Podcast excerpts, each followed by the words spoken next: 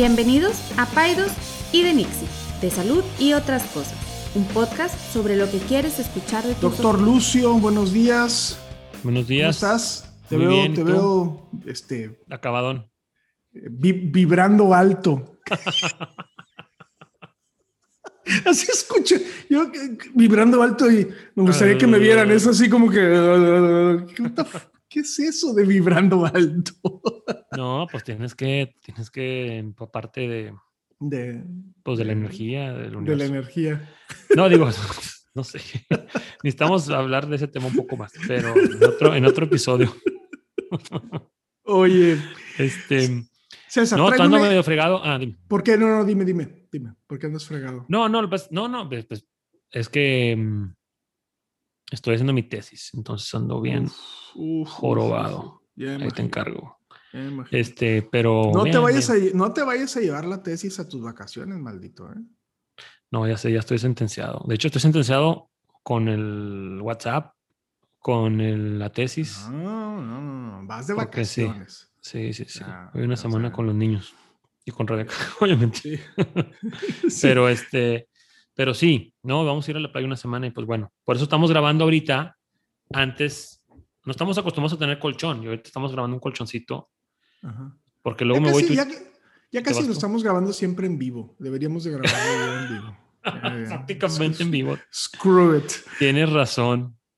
Oye, live. César, antes de, de hacerte una pregunta, yo creo que vale la pena nada más, eh, digo, y a lo mejor, sorry si te pongo en el spot, ¿qué onda con esta nueva variante Delta? Este, ¿qué, qué onda No, pues nada, pues eh, digo, ya ni tan nueva, ya tiene tiempo. Este, mm, y están saliendo más variantes. Pues es mu- es mucho más contagiosa, es mucho más fácil de, de transmitir.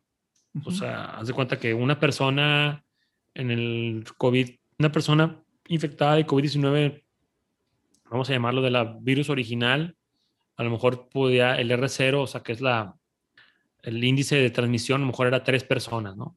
Ujú. Y ahorita la variante Delta es como a ocho personas, o sea, es- No. es, mucho más transmisible. Y al parecer sí está, sí está siendo más este, infeccioso en los niños también. ¿Te acuerdas que antes decíamos, no, los niños enfermos? Sí. Ahorita estamos viendo muchos niños enfermos, es la verdad. Este, me ha tocado ya tener varios niños con COVID en su casa en los últimos. Haz de cuenta, de, de marzo del 20 a abril del 21, pues me tocaron contaditos niños. Digo, también estábamos todos encerrados con miedo y con Sí, sí. cubrebocas y me explico. Entonces, bueno, me tocaron dos o tres niños a lo mejor en toda la primer año de la pandemia. Ujú. Y de mayo para acá yo creo que llevo como unos seis o siete niños Wow, en su casa con wow. COVID. ¿Y, y Incluso uno les, y chiquito les- de dos meses. Dime. ¿Y les pega duro o no? O sea, vaya, hay de todo, ¿verdad? O sea, a mí, en los casos que yo he tenido, pues les ha pegado con fiebre, tos, catarro, etcétera, Ujú. y les va bien. Pero sí hay casos en los cuales se complican, ¿verdad? Gracias a Dios Claro. no me ha tocado uno a mí, pero sí, sí se complican. Entonces, pues Y- bueno, y- está, está difícil la situación en cuanto a qué va a pasar, pues la verdad es que es difícil, ¿verdad? Saber, dime. Oye, y, y la vacunación obviamente protege, ¿no? Claro, Da- protege. te- Ahorita niños menores de dos años no se vacunan, pero pues seguramente es cuestión de, de unos meses para que eso cambie.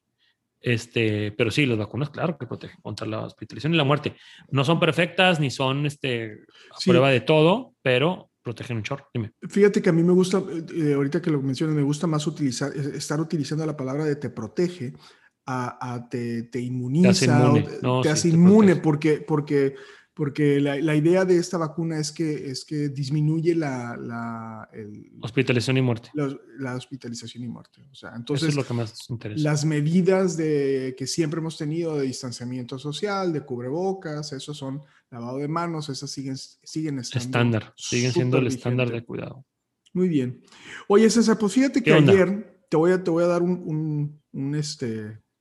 Background. Nosotros, un, este, ayer estuve cirugía y, y estamos en, la gente no lo sabe, pero eh, acaban de entrar nuestros alumnos a clínicas.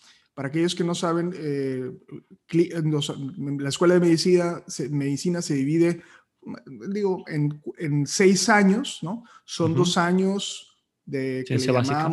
ciencia básica, dos años de ciencias médicas y luego dos años de clínicas, que en otras escuelas sería como el internado o el interno. Ujú. Es cuando tienes un mayor contacto hospitalario, ¿no? Y con pacientes. Entonces, pues tú puedes ver, eh, ayer me tocó un chico eh, que era la primera vez que entraba a quirófano, ¿no? Entonces lo veías así, todo temeroso, temblando, lavándose las manos, este... No, todo torpe, no sabía cómo ponerse los guantes. No, no, no, no, no, me trajo unos recuerdos increíbles, ¿no? Eh, esa, es una, esta es una fecha importante porque es cuando, eh, ahorita en el verano es cuando entran los alumnos a, ciencias clínicas eh, y, y, ves a todos estos chicos nuevos entrando, ¿no? Y la otra fecha importante es que alrededor de febrero es cuando salen eh, los residentes de, de, la, de, la, especialidad, ¿no? Cuando se gradúan. cuando se gradúan, perdón, y cuando entran nuevos residentes. Entonces, eh, eh, para aquellos también que todavía no saben esta nomenclatura, entonces ya hablamos es estudiante de medicina, estos últimos dos años que se vuelven en algunas carreras, en algunas escuelas de medicina se vuelven internos, luego tu año de servicio social que es la pasantía, y luego tu residencia, ¿no? Que la residencia es cuando ya estás haciendo, ya tienes una cédula profesional de médico y quieres ser eh, y vas a ser eh, un especialista, entonces eso puede durar desde, ¿qué será? Tres años hasta siete años. Depende de la especialidad. Dependiendo de lo tres y siete años, la pura especialidad. tres y seis, ¿no? Yo creo que la más larga serían seis. No, pues si haces plástica, son, te puedes aventar cinco de, de, cirugía y tres de, ahí son, son ocho, sí, como, más o menos. Bueno, entonces, quería yo, como nosotros los médicos nos buscan mucho para, que, para dar consejos y a veces este, eh, es difícil, ¿no? Dar consejos eh, y más así de bote pronto, ¿no? Cuando se acercan a contigo en un pasillo. Entonces, me gustaría que... Este, te voy a platicar una historia antes de eso. Dímela, dímela. De bote pronto. Antes, no sé, ya te la platiqué, pero antes yo salí en la televisión, hace ya años. Creo que te encanta la farándula, tío. Eres, una, eres un... O sea, Oye, me invitaron, me invitaron. Estuve tres años. Estoy, seguro que en tu oficina, no, no afuera, en tu oficina está el Journal of Pediatrics y TV Novelas. TV Notas. TV Notas. no, hombre, mira, antes me invitaron, total, estuve tres años saliendo todos los lunes, salí aquí en la tele local, en una sección, y pues, pues la gente me reconocía. Salía todos los días, digo, todos los lunes durante tres años.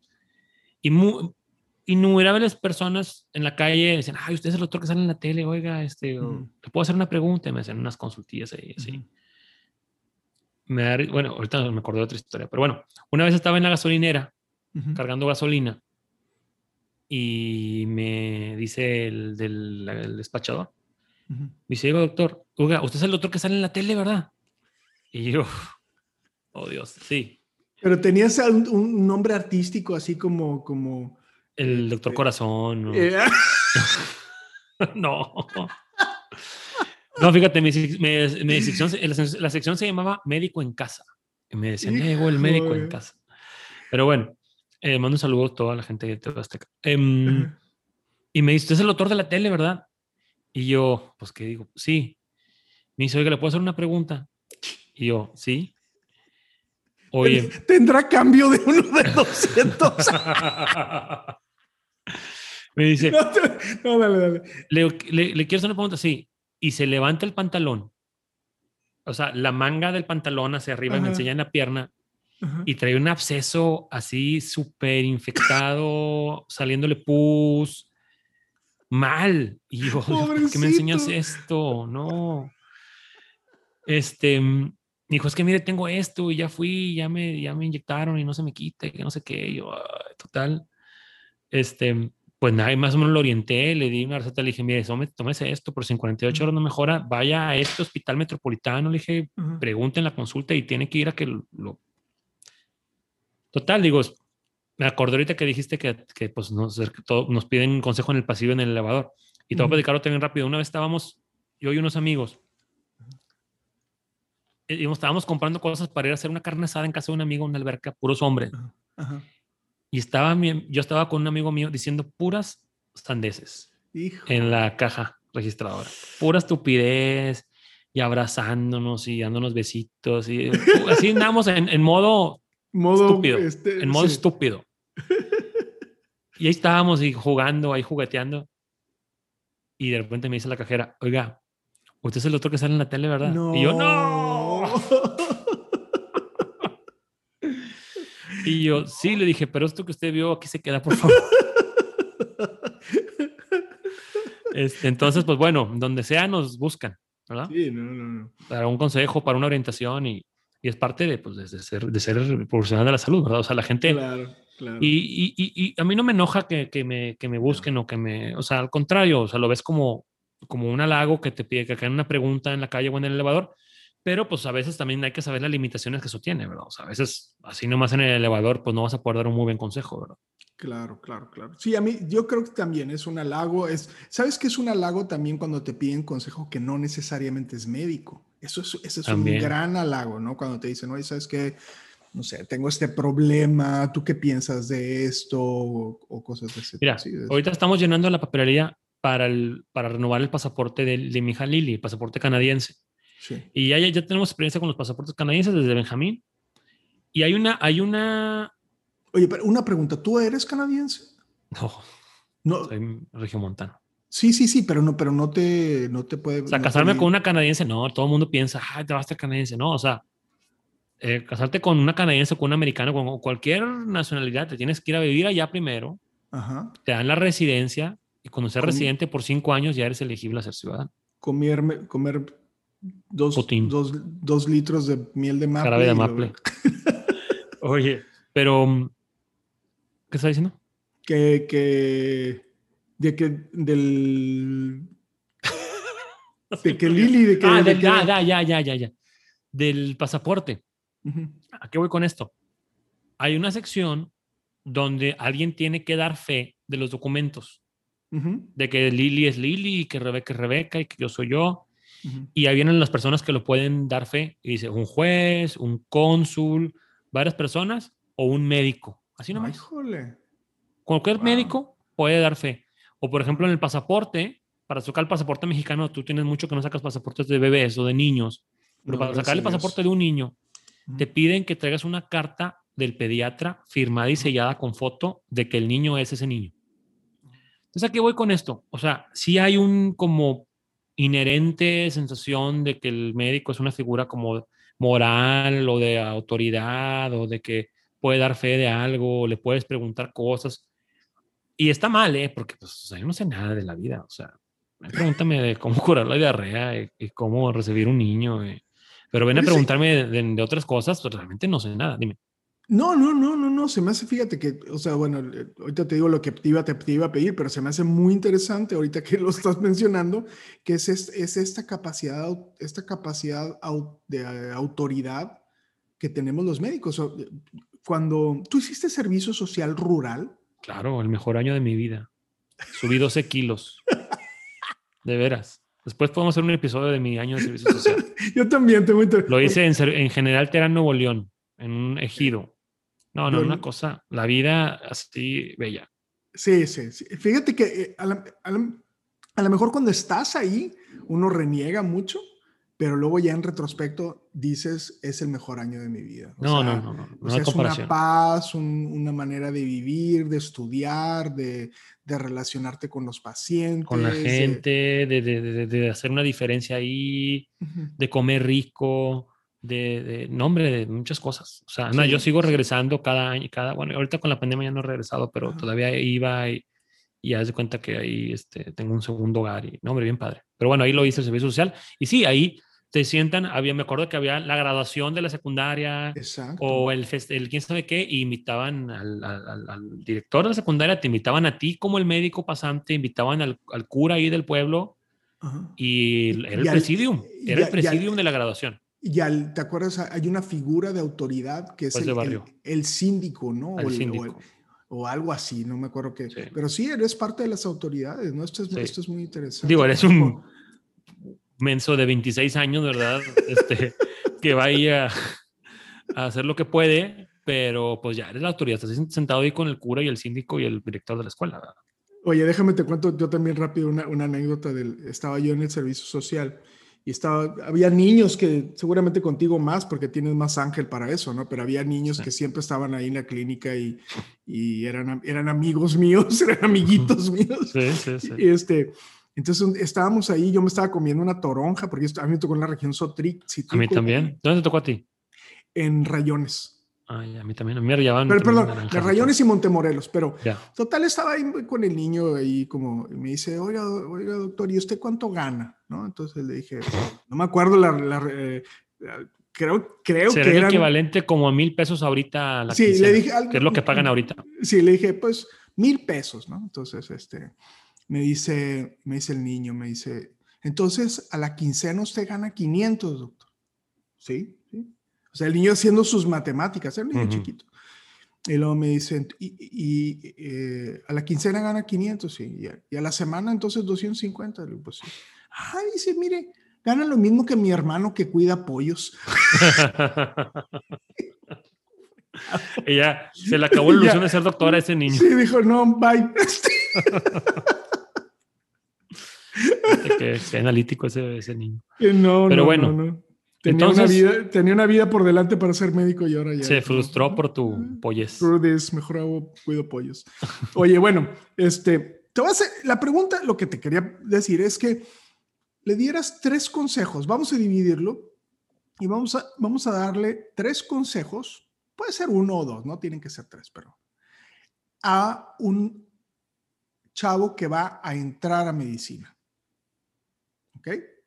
¿Qué, tres consejos le darías a un chavo que va a entrar a medicina? Un chavo, una chava, obviamente. O sea, que va a entrar a medicina, no al internado. Que va a entrar a medicina, porque te lo voy a dividir. O sea, quiero que pienses.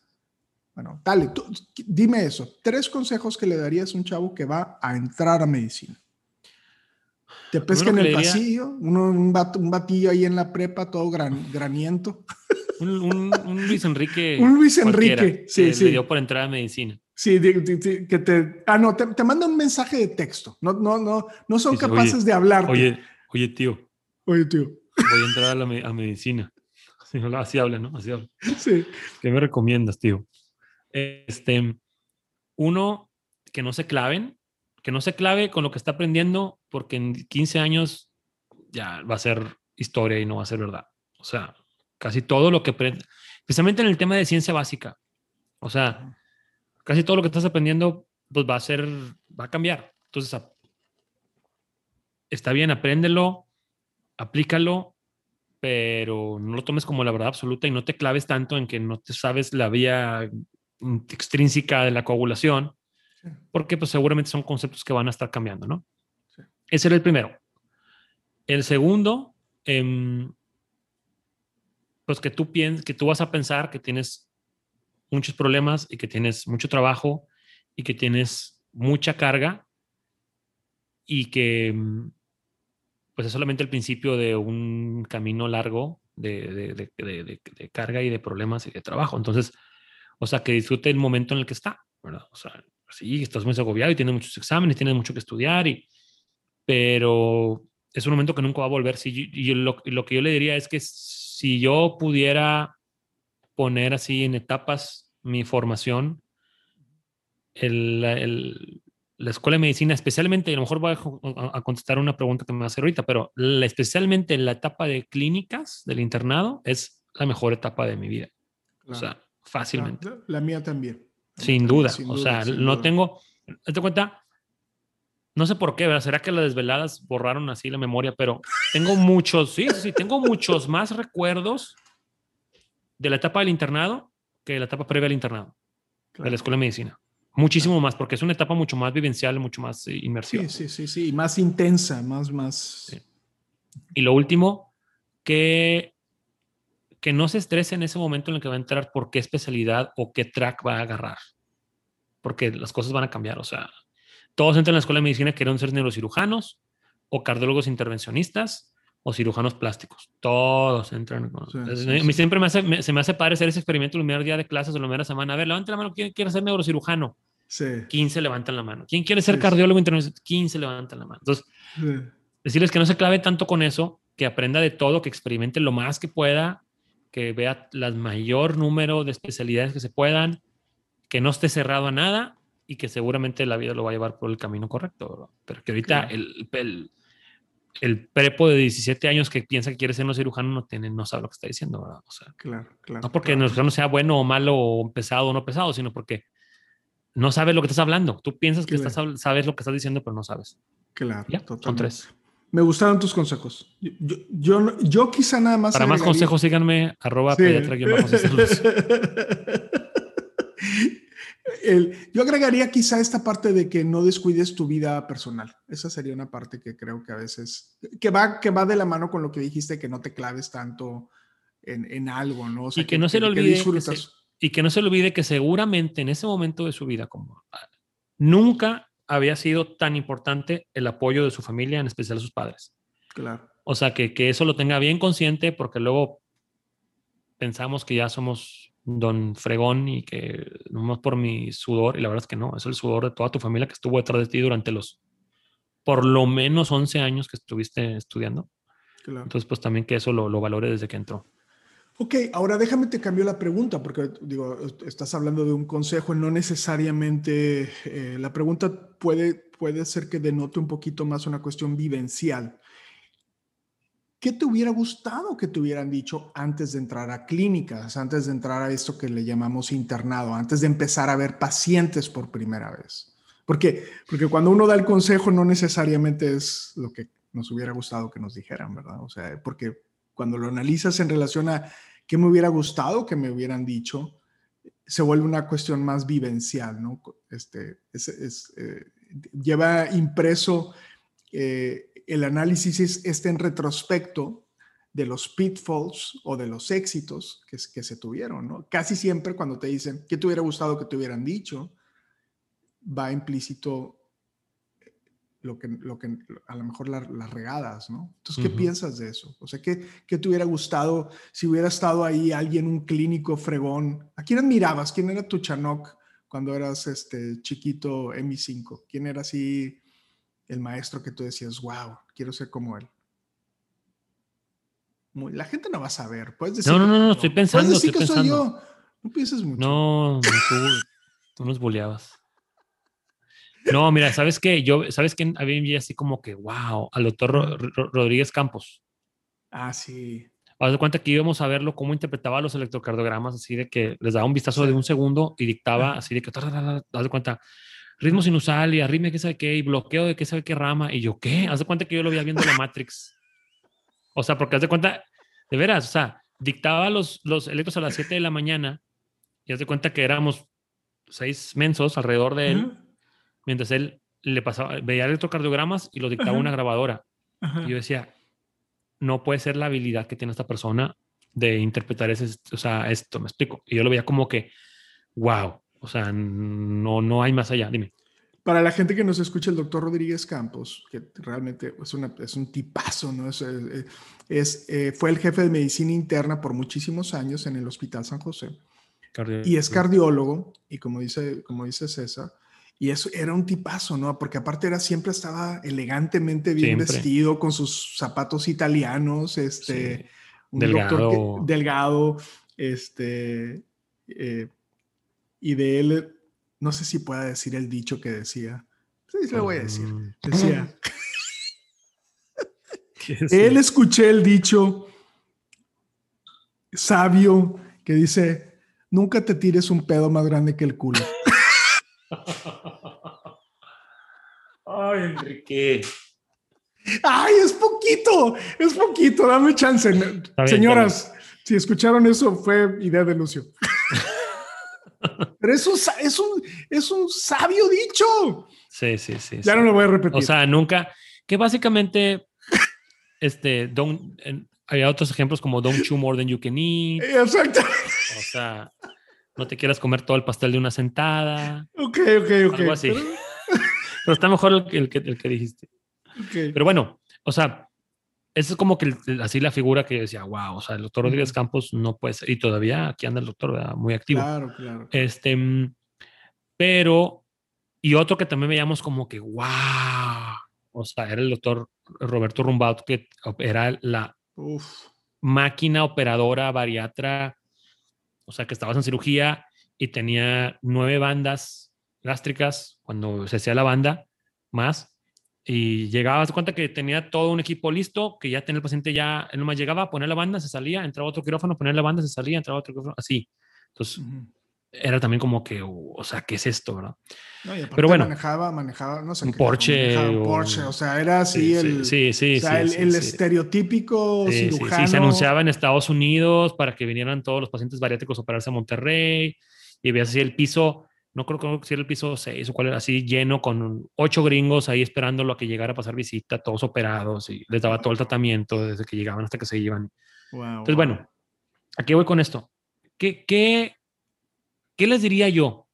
¿A qué me diría yo mismo? Primero me diría que esas figuras míticas que estamos platicando, pues que no es probable es que yo no vaya a ser una de esas figuras míticas, ¿verdad? O sea, como que es un poquito más down to earth, porque todo mundo le quiere tirar cuando llega a clínicas, todo mundo quiere estar con el doctor Hotshot y todo mundo queremos ser el mero, mero estrella, o sea, como que se nos olvida el servicio. O sea, todo el mundo llega a clínicas queriendo ser, tirándole, queriendo, queriendo alimentar el ego. Claro. la verdad. no todo el mundo, muchos llegamos.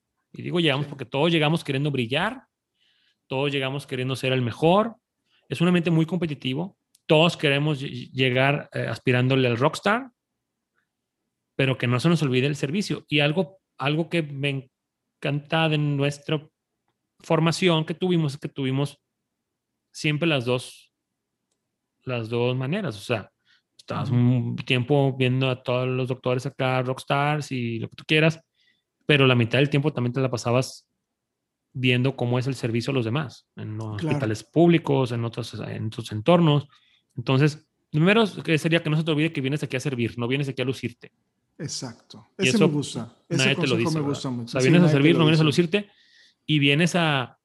Ahorita ya lo decimos más, eh, con sus ideas académicas y todo, y las ceremonias que tenemos antes de clínicas, y lo decimos mucho, pero antes, o sea, llegabas a clínicas y órale, Hunger Games y Made the Best Man Win y, sí, sí, sí, sí, sí, y que no se nos olvide que venimos a servir y que por eso estamos aquí, ¿no?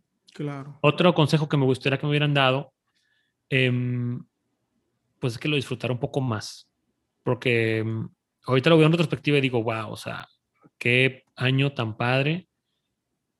Y otro consejo que me hubieran, que me hubiera estado que me dieran, esto me voy a abrir un poco, pero en los en, son dos años de internado y el primer, el primer año es todo en, todo en tu sede, todo, vamos a decirlo, todo aquí en Monterrey. Y el segundo año le puedes dar la vuelta al mundo.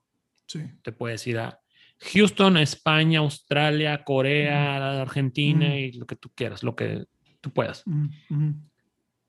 Y yo tenía una novia. Híjole. Empezamos mal, ¿verdad? Siempre, yo novia. Siempre, siempre, has sido un enamorado tú. de la vida, de la vida.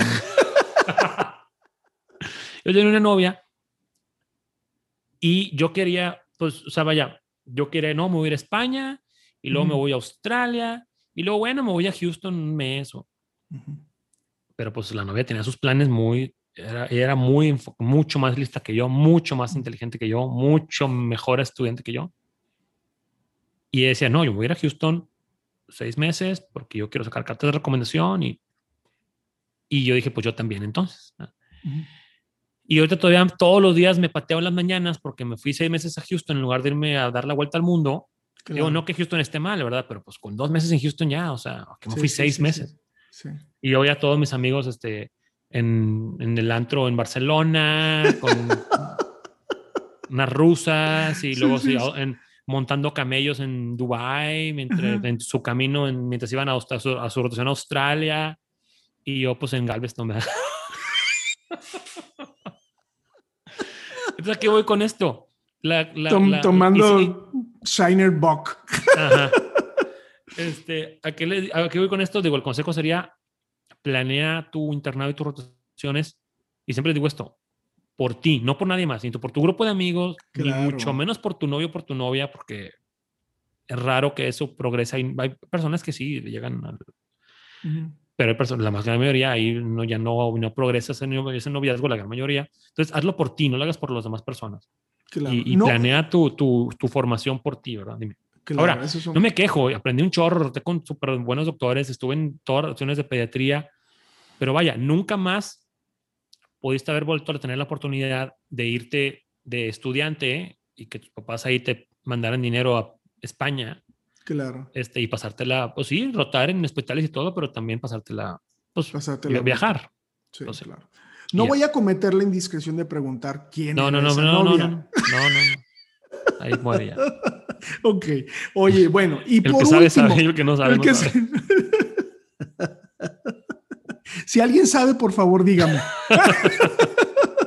si alguien de los que escucha. Y bueno, ya por último, este, para no comer mucho de tiempo, ¿qué consejo le darías a un recién egresado? Ah, Ya, ya, ya, ¿Ya especialista? ya entraste a medicina, ya entraste a clínicas, ya saliste. El año de pasantía, bueno, pues yo el consejo es disfrútalo, sobrevive. Yo no, No, mi consejo es, mi consejo es que se vayan a un servicio social rural. Sí, ese es mi también. consejo. Eso Ese es mi también. Consejo. yo- Es muy tenta- tentador y, y atractivo quedarte aquí en el climita y buscar aquí Ujú. algo cerquita, buscar algo. Y, y tiene su valor, ¿verdad? tiene su valor el que se queda en, la- de una, en una, en una pasantía universitaria, en un servicio social aquí en un, en un hospital de la localidad, pero eso ya lo hiciste durante un buen tiempo. Irte ya a, a- a- Ahora, tiene sus... Yo sé que ahorita el servicio social rural está siendo revisado y tiene sus temas de seguridad y de todo lo que tú Sí, quieras. claro, claro, claro. Pero si, si está la opción, creo que irte a ser independiente, a tener tus pacientes, a ser el encargado de una comunidad, que tú seas el encargado de la salud de esa comunidad, te da unos aprendizajes invaluables y nada es de medicina. Todo es de, de- de- de- de tu manera de, servir a los demás. Pero bueno, Yo, yo, yo creo que el servicio social rural, ¿no? y, y- y eso es, eh, otra vez, es, es mi perspectiva, ¿no? Y em, es, abona muchísimo a tu vocación. sí. O sea, pero bueno, eso es, eh, no, hab- habrá quien diga que la experiencia no es de valor y, y bueno, pues está en su derecho de opinarlo así, ¿no? Por lo menos la mía sí fue de mucho valor. Dime. A mí, a mí la mía también. Bueno, y ya por último, este, ¿qué consejo le darías a un egresado, o sea, un recién ilustroso egresado de especialidad o subespecialidad o lo que sea, que se va a incorporar al- ya finalmente, después de haber estudiado 14 años, a las filas laborales de la atención? O sea, se terminó la carrera y ahora sí ya, eh, como, como decía mi mamá, pues ya como que empieza a generar billetitos, ¿no? Porque entonces, ¿qué consejo le darías a, a una persona, a un médico, a una doctora? Y ya se graduó de especialista. Ya se graduó de especialista. Ok. Ya. Y vamos a suponer que no, que no está casado, porque, porque ahí. no, pues, independientemente. pues, el bueno, consejo- a, a lo mejor ahí podría variar, ¿no? Un poco, pero bueno, pero. O sea, primero es, estás en el mejor momento ahorita por varias razones. Primero, todavía no has tomado ninguna decisión. Eso sí, o sea, ahorita tú y yo ya hemos tomado ciertas decisiones que ya hacen difícil, muy difícil, cambiar el rumbo de, de la práctica. O sea, si ahorita tú y yo, no, gracias a Dios no nos ha pasado, pero hay gente que le pasa. O sea, ¿sabes qué? Ver pacientes no es lo mío. O sabes que la medicina pública no es lo mío. O sabes que la medicina privada no es lo mío. O- pues ya tenemos que, es difícil más moverte, pero como apenas estás, acaba de salir, tienes, haz de cuenta, la, la la hoja en blanco, la hoja en blanco y tú vas a empezar a escribir lo que tú quieras hacer. Entonces, lo ideal, dime. No, no, no, no, que te, te- perdón que te interrumpa. Es, es, fíjate que esto que mencionas es- se me hace una- un aspecto muy interesante que la gente debe saber. Los, los, los médicos, si se fijan como hemos ido narrando la historia, nos van metiendo como, como a mayor profundidad hacia una competencia, ¿no? Mencionar la competencia, eh, todo lo que implica ser doctor, ¿no? Entonces es muy difícil que tú puedas tener de repente volverte administrador. No sé si me explico. O sea, Sí, porque, sí, no, sí. Porque, porque tu competencia es muy enfocada. na- Nada más. Ese era el único comentario que, me, que, que me lo recordó ahorita que lo comentaste así. Y más, ahorita, y más cuando acabas de salir de la especialidad y que ya quieres trabajar. O sea, ahorita es el momento de decir qué quieres. ¿Qué estilo de vida quieres? ¿Qué quieres hacer cuanto a tu familia? O sea, si quieres este, mm, trabajar en la medicina privada, la medicina pública o en las dos. Y saber también que en las dos es difícil en nuestro país. Variar, sí se puede, En otras, en la Ciudad de México creo que es algo un poquito más, yo diría fácil de balancear que aquí, pero pudiéramos estar equivocados.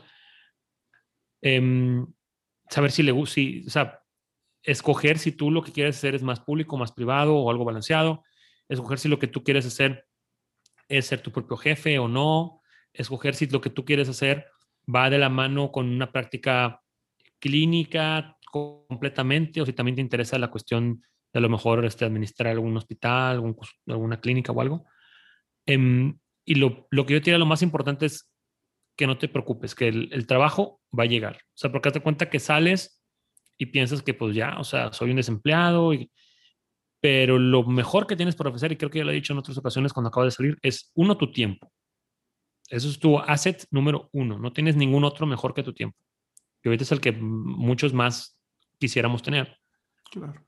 Y dos, eh, pues tu disponibilidad, ¿verdad? O sea, porque si, si eres un médico que no se muestra disponible, que a lo mejor le hablan a una, una cirugía o algo, ay, no, pues es que hoy tengo planes porque me voy a ir a, explico? Bueno, entonces empezamos a, aunque también el balance de la vida personal y profesional es, es, importante, pero al inicio cuando va saliendo, a lo mejor métele más balance a la, cosa, a la cuestión profesional, ¿verdad? Porque es cuando es tu momento de arrancar con todo, ¿verdad?